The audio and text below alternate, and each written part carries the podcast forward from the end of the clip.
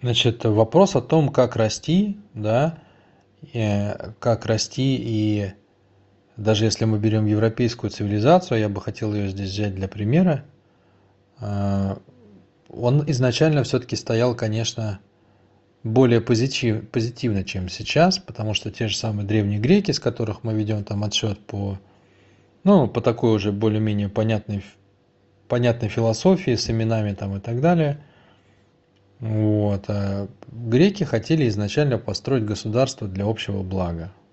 Ну, по крайней мере, как бы, я не могу утверждать, что они этого хотели, но та философия, которая к нам пришла, рассматривала этот вопрос тоже. Соответственно, а, человеческое общество стало расширяться, в частности, ну, в колыбели цивилизации в Европе. Параллельно с этим, с моей точки зрения, хотя так не считается, да, но параллельно с этим была очень мощная цивилизация славянская, а, Русь, которая жила по кону, да, но которая как бы вот ее уклад, ее способ, ее способ жития, он был впоследствии уничтожен.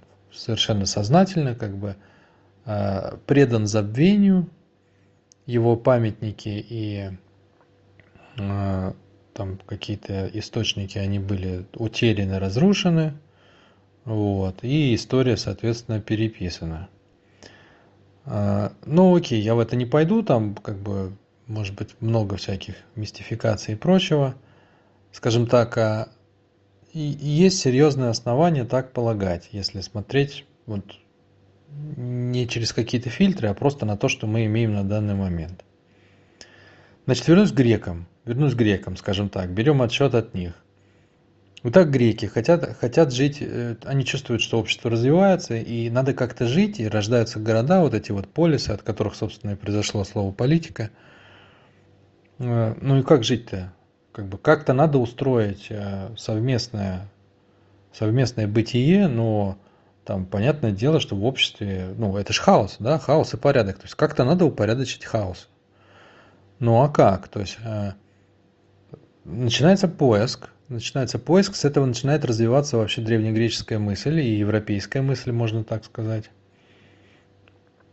И, ну и как бы для начала чего искать? Ну искать, понятно, стало, что искать. А, есть разные типы решений и там разных социальных вопросов, там про преступность, про то, как развиваться и так далее, про взаимоотношения с соседями.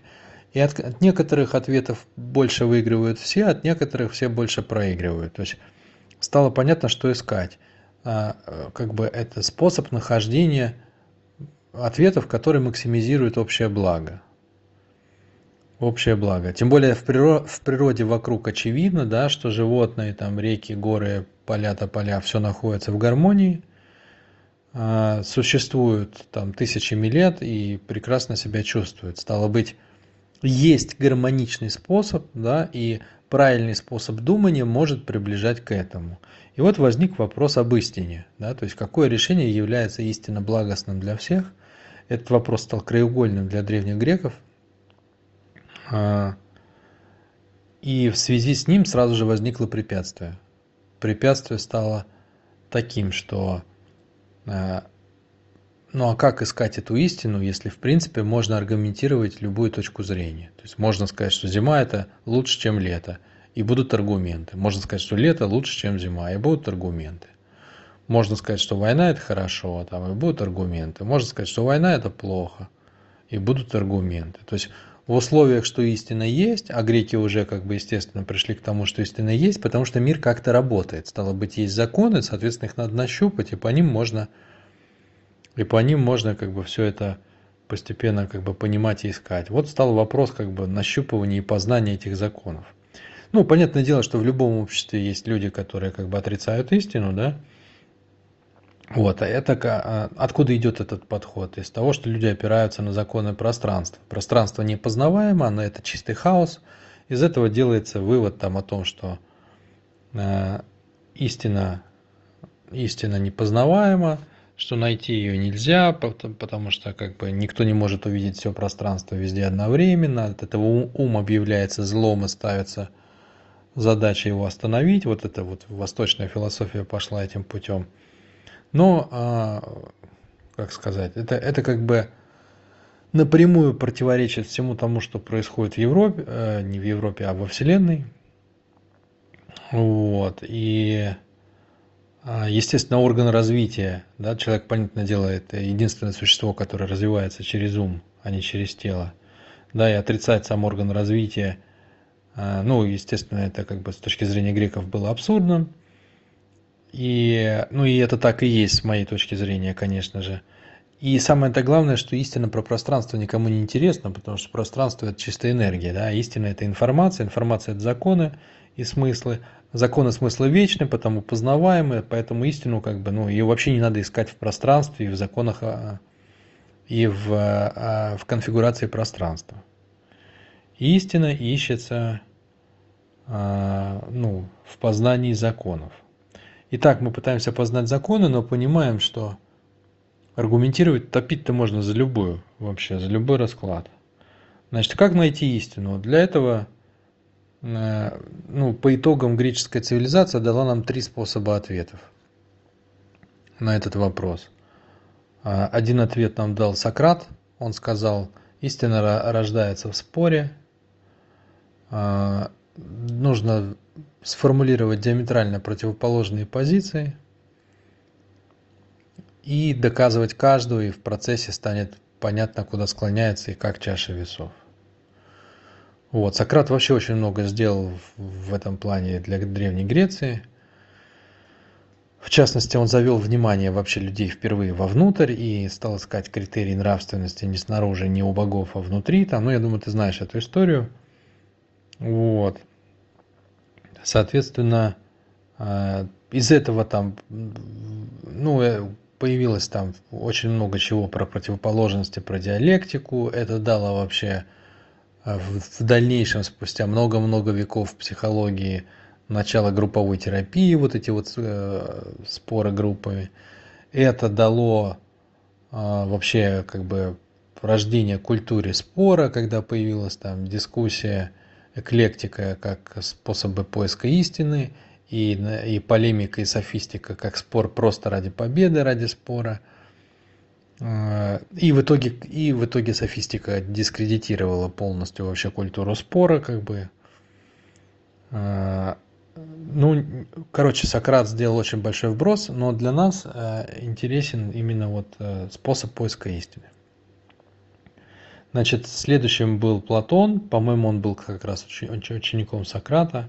И он сформулировал, собственно, э, тот концепт, который, на котором я работаю, э, то есть я его полностью разделяю.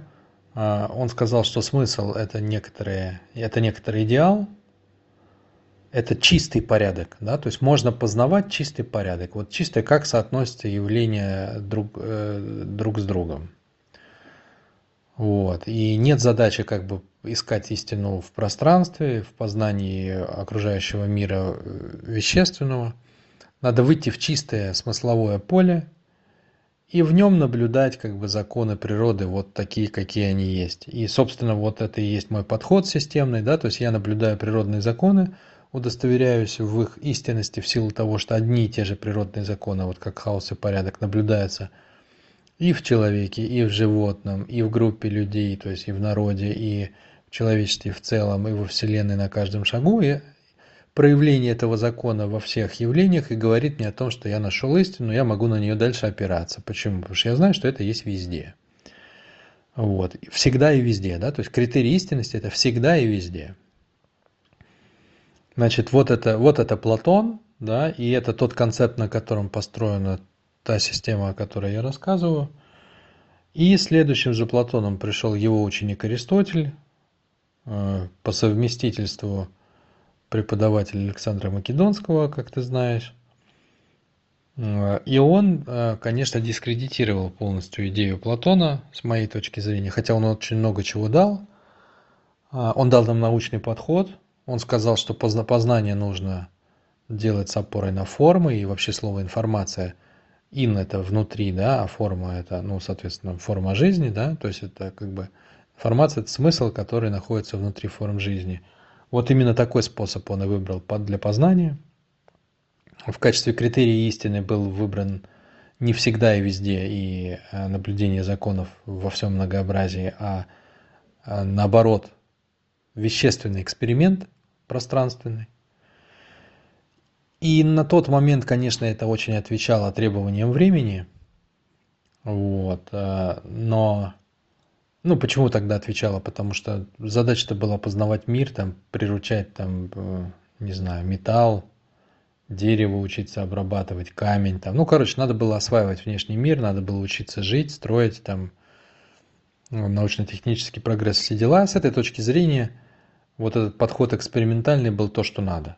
И он, конечно, закрыл потребности своего времени на там тысячи лет вперед, но глобально, конечно же, он закрыл вход в истину. То есть как только, по сути дела, вот сегодня наука дошла до того, что стала изучать человека не как биологическое существо, а как вот с точки зрения психологии, и сразу все встали в тупик, потому что э, здесь э, настолько многофакторная модель, что никакие эксперименты не дают нормальных результатов, и человек, по сути дела, не познан до сих пор в официальной науке, хотя, конечно, он познан много где в других местах.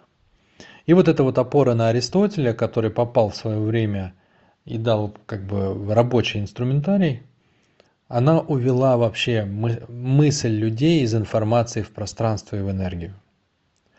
И таким образом погибла надежда на познание истины. Да? То есть истины пространственные о том, как льются металлы и куются, и о том, как там обрабатывается дерево, она у нас есть, а истина о том, что есть человек, по каким законам он живет, у нас ее больше нет.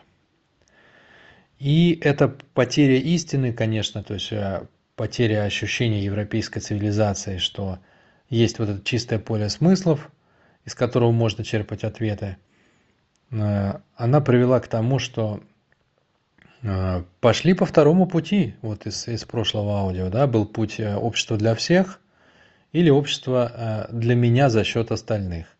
Вот, пошли по праву силы. То есть истиной стала а, истиной стала, а, стала способность просто диктовать свои законы, да, то есть не, не законы реальной истины, а коли, коли я самый сильный, то я могу диктовать законы, и это и есть истина.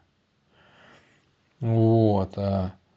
И истина по праву силы, как бы став основным законом развития европейской цивилизации, она, она как бы поставила основной вопрос, как стать доминантом как стать доминантом. То есть элита озадачилась э, очень важным вопросом о том, как стать доминантом. Это было не только, естественно, в европейской цивилизации, а еще много где. Вот. Но не во всех, не во всех э, очагах культуры. Вот. Этот вопрос, он в свою очередь тоже состоит из двух. То есть как стать моим доминантом в том смысле, что наше государство по отношению к другим государствам – и как стать доминантом самой элите, то есть мне, да, как, допустим, представителю элиты, по отношению к народу. И вот в этом смысле и стала развиваться дальше политика некоторая как искусство. То есть как, как под себя подминать другие народы, и как уже внутри своего народа, а, как подминать под себя народ. И это уже следующая э, как бы эпоха, эра, и про нее запишу следующее аудио.